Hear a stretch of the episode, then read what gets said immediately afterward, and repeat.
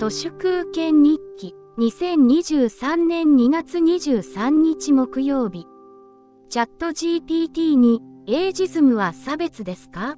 と聞いてみたらこんな答えが返ってきました。エイジズムは年齢に基づく差別です。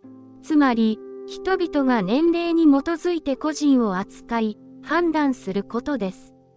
エイジズムは年齢によって人々をステレオタイプ化し偏見や差別的な行動を引き起こす可能性があります。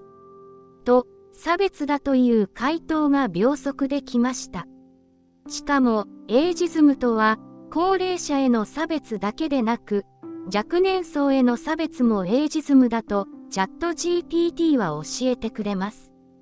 ということは、働かない50代も差別用語ですが、Z 世代とか、悟り世代もエイジズムなのです。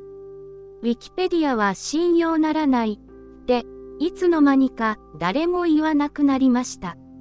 チャット GPT もそのうち信用しないなんて誰も言わなくなります。半世紀も生きてしまい、年を取ったせいか、肉をあまり食べたくなくなり、スパイスカレーを作るのも、肉を使うことに難儀を感じるようになってきました。せいぜいチキンカレーが精一杯です。最近はフィッシュカレーが好きですね。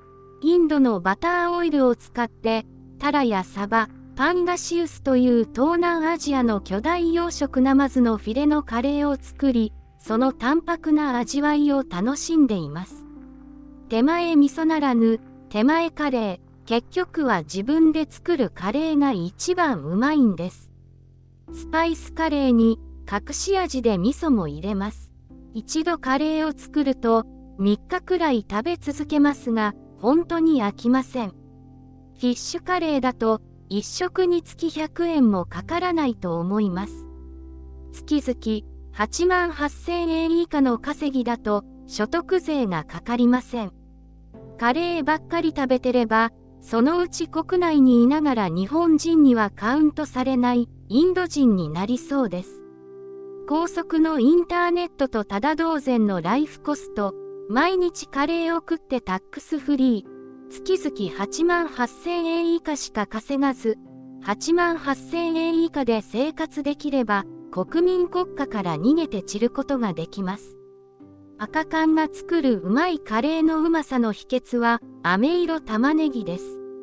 暇な時に大量に作って、小分けして冷凍しています。玉ねぎが安くなって良かったですね。SB の赤缶は日本人のソウルスパイス。これを超える絶妙な調合はやるだけ無駄だなと思って最近は赤缶しか使いません。そういえば Suica を無記名式に変えました。リトルブラザー、クシャおじさん、河野太郎の悪政によってそのうち Suica を買うにもマイナンバーカードが必要になるかもしれません。今こそがシンギュラリティなのですが、多くの人はまだその自覚がありません。本日は以上です。ありがとうございました。人の行く裏に道あり花の山。